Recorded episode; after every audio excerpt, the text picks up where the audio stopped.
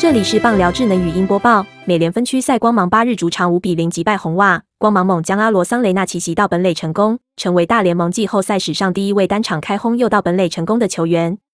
红袜打线被光芒先发麦克莱纳压制，整场一分未得，而光芒在首局就先攻下两分，接着阿罗桑雷纳在五局下开轰，并在七局下上演到本垒，为光芒添加保险分，最终率队以五分之差获胜。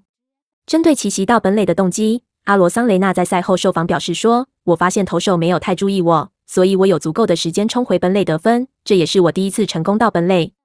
去年季后赛，阿罗桑雷纳在十八场季后赛轰出十支全垒打，写下大联盟菜鸟季后赛最多轰纪录，赢得大家的关注。这位怪物新人在季后赛挥出二十九支安打，获选为美联冠军战 MVP，带领光芒闯进世界大赛。目前季后赛生涯十九场出赛，阿罗桑雷纳累计挥出十一支全垒打。”仅次于棒球之神贝比鲁斯的十二轰，队友克鲁兹大赞道：“一旦季后赛开始，他就进入到另一个层次。”本档新闻由 ET Today 新闻云提供，记者陆浩为综合编辑，微软智能语音播报，慢投录制完成。